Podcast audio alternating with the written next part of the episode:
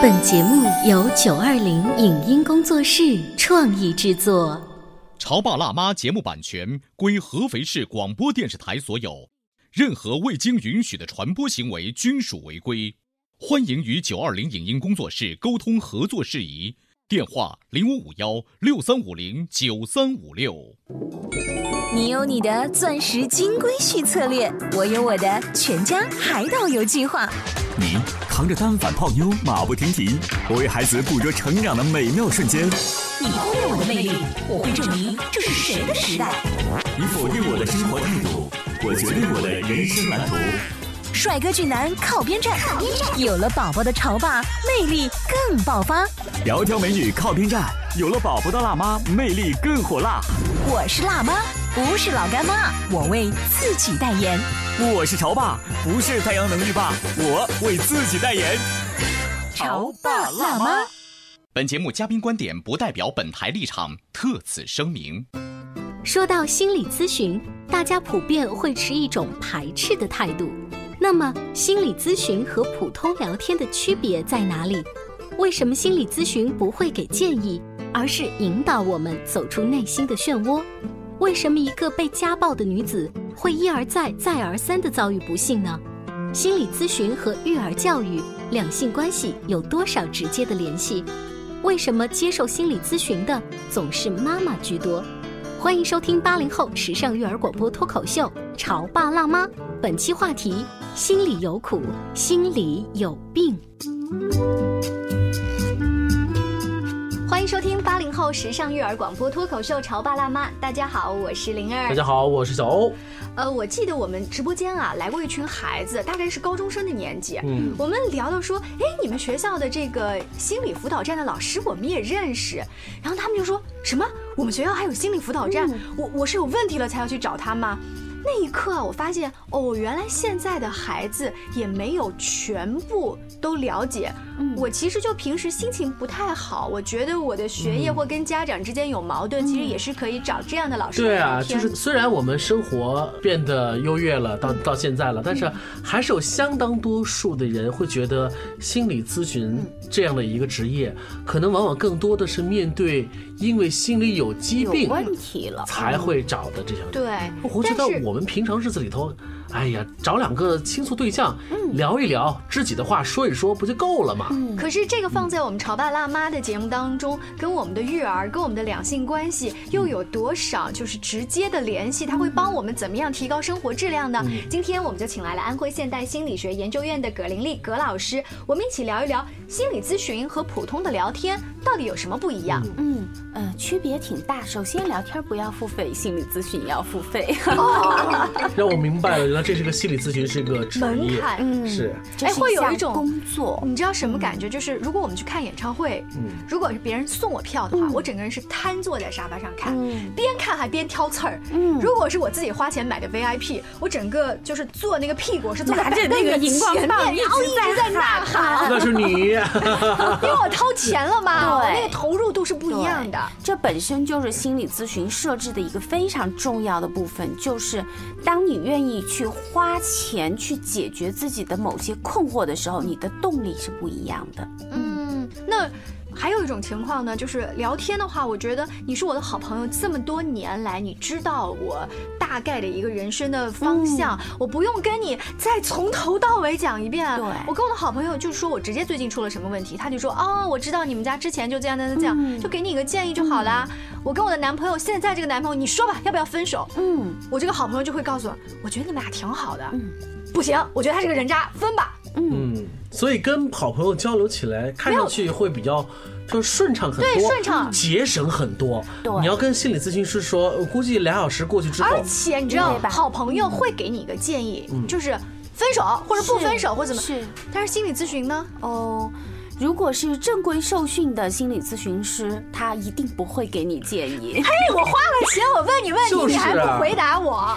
心理咨询师如果是给你建议的话，那他就和你身边的亲朋好友没有区别了。那你既然听了那么多建议，为什么你不去做呢？嗯，那就不用来找心理咨询师了，说明这些建议对于这个个体来说实际上是没有用的。嗯。这个说的好像也有那么一点道理。然后呢，心理咨询师我们过多的接触到的，也就是在电视剧上或电影上看到国外的，比如说举个例子，史密斯夫妇那部电影当中，安吉丽娜·朱莉跟布拉德·皮特。一开始出现的那个镜头，就是他们面对一个婚姻咨询师，实际上从某种意义上来说，也算是一个心理咨询的师。是，他们两个人定期要跟他见面，聊一聊话题。对，这是一个咨询。哎，这而且他们聊的话题有的挺禁忌的。是的，因为夫妻关系，甚至有时两性生活都直接跟这个老师聊。对，还有一个就是《无间道》里头梁朝伟和陈慧琳那一对组合，就是因为他是警察，或经常会遇到什么问题，必须要交给咨询师，这也是一对。我们生活当中出现心理。理咨询师的概率或需求，真的有像戏剧当中那么大吗？应该说呢，每个人都需要，但是有没有这么强烈的需要，让你去单独花时间、花精力？花金钱去找这么样一个咨询师，这个是因人而异的。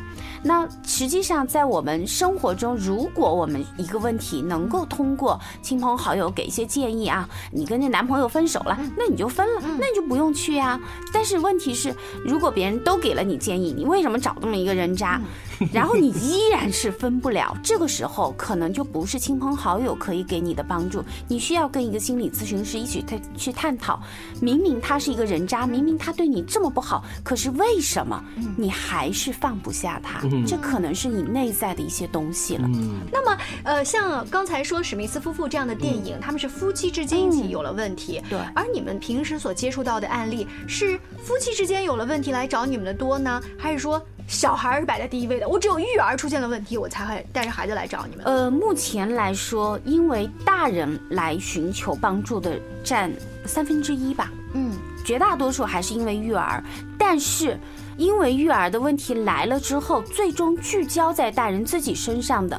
又占了绝大多数哦，就是我们因为孩子的问题对去咨询，到后后来发现孩子没问题，我们有问题是吧？呃，或者说我们不一定就是说，呃，前些年有一些这个论断说孩子都没有问题，有问题都是家长的问题，这个也武断了一些。我们更多的理解就是说，不一定是孩子有问题，不一定是家长有问题，但是你们之间的关系出了问题，在你们这个家庭内部有一些动力上的东。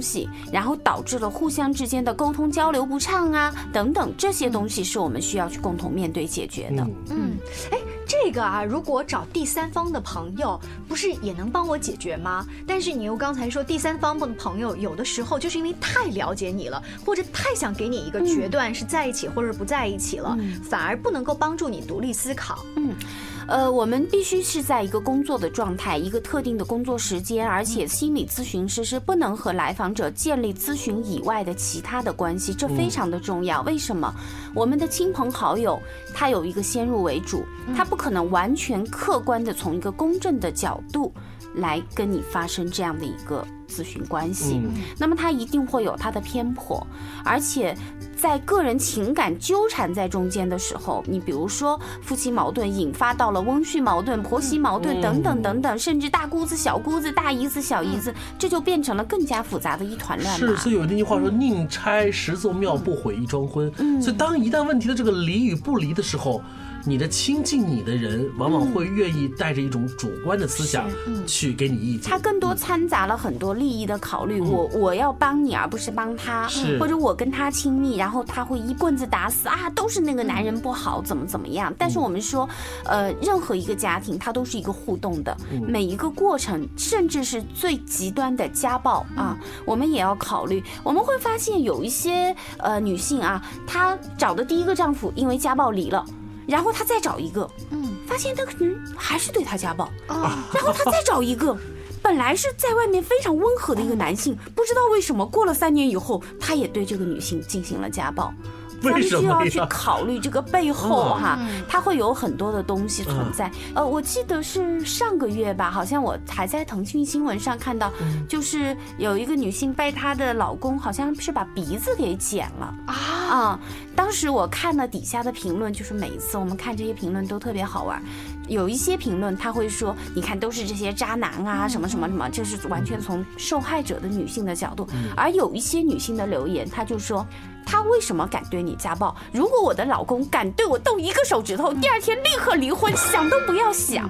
也就是说，这个女性她从结婚到她老公挖她鼻子，是一个逐渐恶化的一个过程。如果她一开始就表明了自己的态度。她为什么不能离呢？她在这剪鼻子之前，实际上已经被老公打伤过很多次，嗯，但是她一直没有对这个男性采取一个，呃，非常立场明确的一个措施。所以说，从刚才您说的这个腾讯新闻的例子当中，你会发现，这个女性之所以遭受了刚才那个厄运，是因为没有人提示她，她可以采取一种方式或提前做好哪些措施。可是我不相信她身边的任何一个亲朋好友或者。是一个姐妹，不去提醒他这样的，绝对也做提醒了。但是他做不。我们从结果论上看，这个悲剧的事情还是发生了，那就至少证明在过程当中是无效的。对，是，嗯，或者说有一些女性，她会呃更多的就是丈夫打了她之后，她当时会很生气，然后呢，她事后她有分离焦虑，她有自自我价值的不确立感，她依然无法独立出去。那么每一次丈夫一次欺凌，然后最后她也是妥协了、容忍了，那么下一次她就会加倍啊，这也是一个互动的过程。如果这个女性她一直是一个非常有独立。意识的女性，丈夫在第一次打她之后，她非常明确的提出了界限，未必是离婚啊，一个非常严正的交涉，实际上还是一个人格本身的，她的这个刚度硬度，她能不能够独立支撑起来？我怎么觉得后期心理咨询师好像还得多了解点法律知识，帮助她一点法律的指导呀？呃，这个不是我们做的事情，但是我们会帮她发现，就是为什么她没有能力去真正求助一个职业的律师。或者是去提出诉讼，他究竟在害怕什么？嗯，是你要帮助他找到自己内心的答案。对，一个人当他真正明白自己为什么不能这么去做的时候，其实做的选择还是他自己。要么我依然留在婚姻里面，要么我就离开。但是话说回来，刚才我们举的是一个极端的例子，是因为导致了一个恶意伤人的刑事事件，所以引发的，是不是说？难道我们要找心理咨询师？那一定得是类似于家 破人亡了，我们才能去找他吗？嗯，生活当中的一些琐碎、一些苦恼，我们是不是也可以去依托心理咨询呢？是的，呃，其实前两天我还在接待一个，但不是一个正式的案例，也是曾经的一个朋友，因为他知道我在做这块工作，他就咨询我，就是他的孩子现在是高中啊，出现了莫名的这种呕吐、头晕、发烧。但是去安医附院也检查了，省立医院也检查了，所有的医生给他的答案，专家都说你的孩子没有在在生理这方面是没有问题的。对，我们就会发现，其实如果一个人包括失眠哈，如果你你的身体出现了一些比较明显的一些症状。但是又没有查出明确的躯体的疾病，它就有可能是一种心理疾病的躯体化转移。嗯，呃，或者我们用一种专业的角度来说，就是他用一种可以忍受的痛苦替代了另外一种不能忍受的痛苦，所以他在折磨自己的身体。对。如果你出现了这样不明原因的这些病痛的话，你可以去找一下心理咨询师，是不是有一些被压抑了的东西自己都不知道？今天我们潮爸辣妈节目呢，聊的就是心理咨询师在我们生活当中扮演的这个角色。我想有的时候是因为我们啊，现如今呢，可能越来越发现心理咨询师很重要，但是有的时候又无法觉得，哎，可能离我的生活还有些距离，我还暂时不需要。但事实到底是不是这样呢？我们稍微休息一下，回来之后继续跟大。家聊一聊心理咨询和普通的聊天到底区别在哪？您正在收听到的是故事广播《潮爸辣妈》。潮爸到，辣妈到，准爸到，育儿专家请。中国内地首档八零后时尚育儿广播脱口秀，陪你一起吐槽养育熊孩子的酸甜苦辣，陪你一起追忆自己曾经的小世界。潮爸辣妈。本节目嘉宾观点不代表本台立场，特此声明。说到心理咨询，大家普遍会持一种排斥的态度。那么，心理咨询和普通聊天的区别在哪里？为什么心理咨询不会给建议，而是引导我们走出内心的漩涡？为什么一个被家暴的女子会一而再、再而三地遭遇不幸呢？心理咨询和育儿教育、两性关系有多少直接的联系？为什么接受心理咨询的总是妈妈居多？欢迎收听八零后时尚育儿广播脱口秀《潮爸辣妈》，本期话题：心里有苦，心里有病。稍微休息一下，今天潮爸辣妈的直播间，灵儿跟小欧为大家请来了安徽现代心理学研究院的葛玲丽葛老师，我们一起聊一聊普通的闺蜜聊天哈，兄弟喝酒聊天，嗯，和这一种心理咨询，尤其是付费的，嗯，它的主要区别到底在哪儿？感觉老师其实是设了一个套，这个套是打个引号，他是在开导你，让你按照这一个逻辑。讲出心里面话，然后呢，老师按照这个引导的思路，发掘你内心的一个想法。嗯，是的，呃，心理咨询师他不会给你一个明确的一个答案，让你选东或者选西，因为实际上。即便是别人给了你这样一个建议，你也不会接受，否则不会纠结了哈。但是如果你发现为什么会在这个问题上纠结的时候，也许你的自选择自然而然就会很简单、很轻松。那还有很多的呢，刚才我们也说到，很多的家庭他会因为孩子的问题来找我们。为什么会因为孩子呢？因为成年人我们的这个抗压能力各方面，或者说我们虽然非常过得不好，但是咱们现在的现状这么多年也抗过来了，好像也习惯了。嗯。但是孩子的承受能力会比较弱，那么整个家庭它内部错综复杂的一些矛盾、焦虑啊等等等等，最终他会聚焦在这个最弱小的孩子身上。嗯。当孩子出现了不能承受的这种压力的时候，他就会以症状的形式来表现。很多家长会。说我的孩子吃手，嗯。啊，我的孩子把手指头都咬烂了，或者说我刚才举的这个例子，我的孩子他这个一到星期天回来家就生龙活虎，牛排大虾都照吃啊，一到星期一去他就各种症状出来。蔫了都。啊，还有像亲子关系，咱们到了青春期啊，这个母女简直不能说话，或者父子一见面就干仗，咱们表现出来的可能是一些躯体上的问题呀，一些关系上的问题，或者是。孩子厌学等等的问题，但是可能它背后埋藏着更深的东西。如果我们仅仅针对这个表面的症状给一些建议，那你就照那个去做就是了。事实上，就是在我们的家庭里面，这一系列的按照这个做，他做不下去，行不通，所以才会表现出来。对，这些症状就出来了。嗯。这个是在家里面会遇到的问题，但是过多关注这个的是妈妈，然后妈妈决定我要带着孩子，或者说我带着老公去找这样的专业老师去咨询，还是爸爸？就你有没有发现，就是你身边的案例，以及你们去研究北上广或者是国外的例子，大多数都是妈妈。第一是女性这种天性的，她她觉得。嗯啊，这个是一个心理咨询，看起来比较高大上，我们觉得比较有亲和力，所以我们去。然后男性会天然的排斥这种东西，觉得你们这些婆婆妈妈的搞这些什么东西啊？然后我们小孩子自己的教育，我们自己搞好就行了呀，找个辅导老师辅导就好了，搞这个是什么呀？嗯，这个男性他本身是一个逻辑化、理性的思维。男性在遇到这种情感，我们从小就被教育男子汉不哭啊，勇敢。男性本身他在这个文化的背景下，他更多的是以工作、事业、成就来奠定他的这种人生的支柱。嗯，而女性更多的是情感、亲密关系。所以当亲密关系出现问题的时候，往往。男性的焦虑会以他更加的繁忙的工作，或者是出去喝酒这些行为上的来替代，而女性她可能更加关注的就是我去解决这个亲密关系的问题，并不是说意味着男性没有这个问题，他是用另外一种东西，他把它屏蔽掉，然后去。通过另外一种方法去释放这个张力，所以当这个葛老师这边在接受到不一样的案例，呃，妈妈以比较主动的态度去解决这一个问题的时候，爸爸却站在一个嗯。很敷衍的对，很多的父亲他会带孩子来的是妈妈，甚至很多次咨询以后都不知道爸爸在哪里。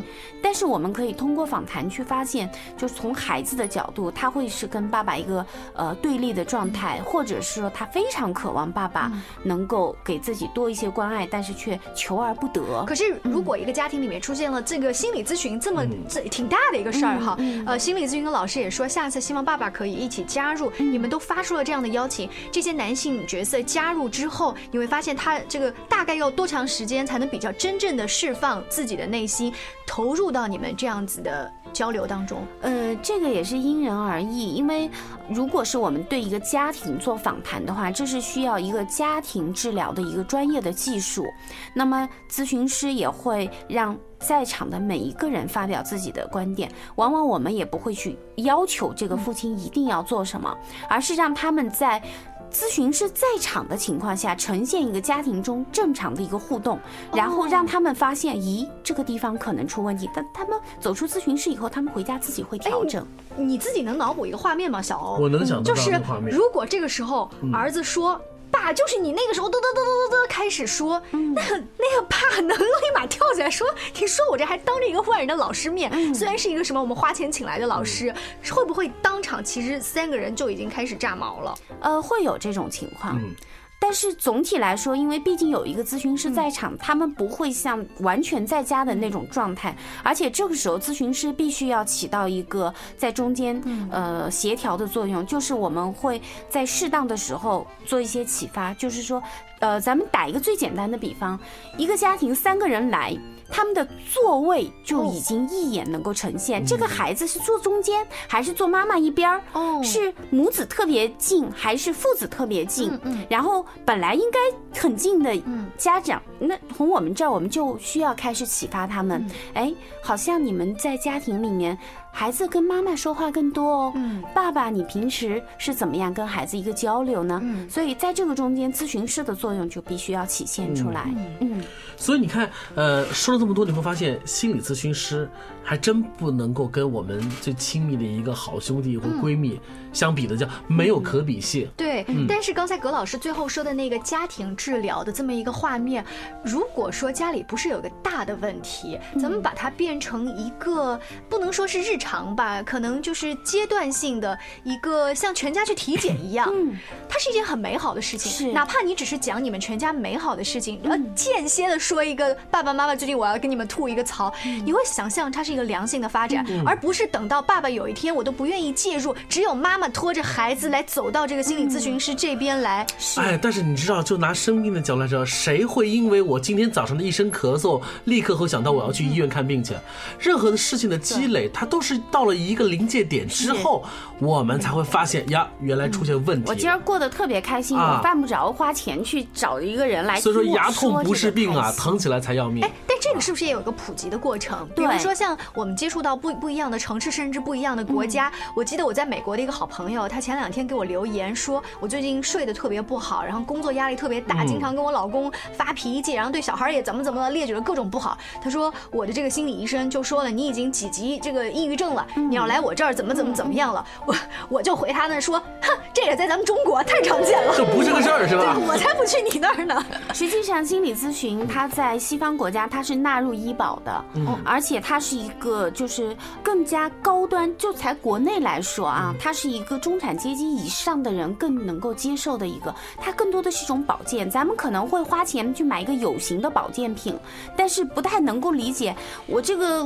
日子也能过下去，为什么我要花钱去买一个这个心理咨询？但是真正对于一些整个经济状态比较好，呃，思想认识比较高端的一些，他就会有个更高的一个需求，他有一个更高的境界啊，他会说这。些会让我的生活更加美好。哎，你知道跟朋友们聊天呐，有一个特点，就是我今天请你喝酒，跟你吐槽一件事情啊。今天两个小时之后呢，这个事儿不一定得到了特别圆满的解决，但是我心里可能是比之前舒服一点。因为我在做了一个发泄。对，好，下个礼拜呢，你还会发现你你全在这个。问题里，你跟这个姐妹还是就这个事儿在吐槽，她并没有把这个问题变得高阶一点，也没有说，嗯，我上次听你的意见，我已经解决到了第几步，我们现在该怎么样？但是心理咨询老师好像会按照一个条理性帮他，呃，我们会有一个专业的脉络，嗯，但是这个是都是因人而异的，因为每个人的情况不一样。也就是说，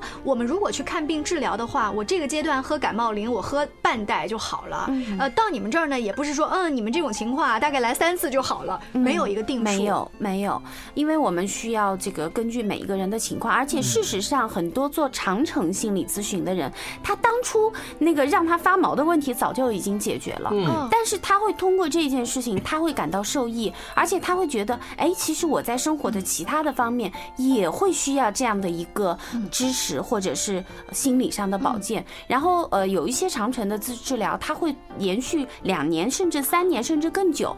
而这些人恰恰是在生活中，我们看上去他们活得非常健康、很滋润的这些人。那短的呢？一般你们接触到的，不管是这种亲子的哈，就是在有的时候，这种呃心理咨询方面的老师觉得这都不是什么问题，是家长过于焦虑了。就这方面，其实你只要简单的点醒他一下的，大概几次就可以。这个也没有办法有一个定论，因为同样的症状，每个人背后的东西不一样。而如果是我们做一个真正的就是说治疗意义上的咨询哈，它至少要十几二十次起步，也要这么多。对，现如今啊，我们的日子是过得越来越好，我们的收入也是越来越高。那。还有一个伴随性呢，就是我们的心理的设防的能力也越来越强。不有一首歌吗？叫你的心有一道墙。所以，当我们心里那道墙越来越高、越来越厚的时候，我们可能就比较拒绝跟别人做一种深层次的交流。对，这个葛老师会不会是你们之前的前辈，在遇到同样的案例的时候，他可能这种摄入心房就简单多了。但是现在，就像小欧说的，那个心墙越筑越高，你们要花更多的时间。这块就是跟这个两个人的匹配性有关。另外，咱们还要提到，为什么心理咨询一定要有一个正规的设置？就是我们之间没有其他的关系。我们会发现，如果牵涉到了其他的关系，不会让心理咨询更好做，反而会更难做。当如果你们之间的关系就是很简单的，嗯我付费，然后请求你来做心理服务的时候，你会发现很简单。对，只要我们俩只有这个关系就可以了。如果牵扯到更多的话，反而就。设防点就会越来越多了，对不对？而且我们有一个非常重要的，就是这个职业伦理，就是严格的保密，我们是需要签协议的。这点呢，也是在我们今天结尾的时候，我觉得它跟普通聊天最大的不一样。普通聊天呢，动辄就会把这个事儿啊 转啊转头告诉别人，尤其是女人之间这种八卦的习惯。但是心理咨询呢，是拒绝再把它说出去的。对隐私的保护是第一重要。今天我们长白喇嘛节目之所以要关注心理咨询这个职，职业以及我们这个需求，不是因为我们这个社会心理疾病的人越来越多，反而说明我们这个社会的每一个人幸福感，我们需要来的更真实一些。对，尤其是当你只关注育儿他的成绩的时候，你会发现成绩本身并不是因为他这个数理化没有学好，可能是因为他最近的心情，或者说这个孩子跟爸爸妈妈的关系没有弄好，没错，他还导致的这个学习成绩没有搞好。所以幸福感绝对不仅仅来源于我吃饱肚子了，我变得更加富有了，而是我的心变得越来越纯粹了，生活越来越简单了。非常感谢葛老师做客我们的直播间，跟我们普及了这样子一个概念啊！下期见喽，拜拜，拜拜，见。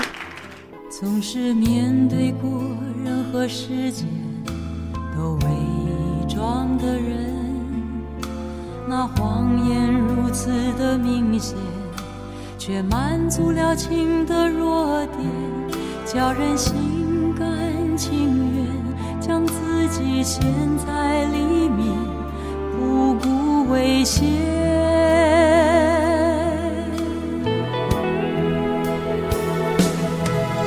点亮霓虹灯，粉刷着黑夜，不会那么深。纵然心已冷。也把爱当作真，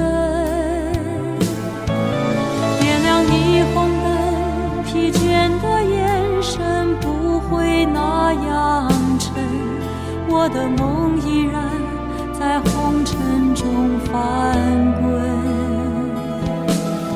点亮霓虹灯，粉刷着黑夜不会那么深，纵然心已冷。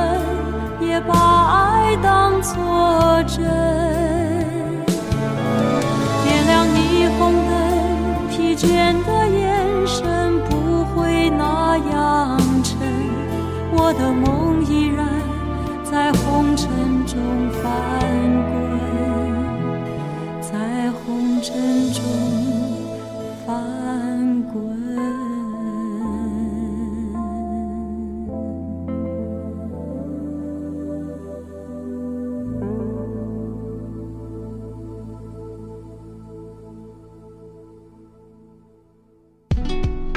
上节目由九二零影音工作室创意制作，感谢您的收听。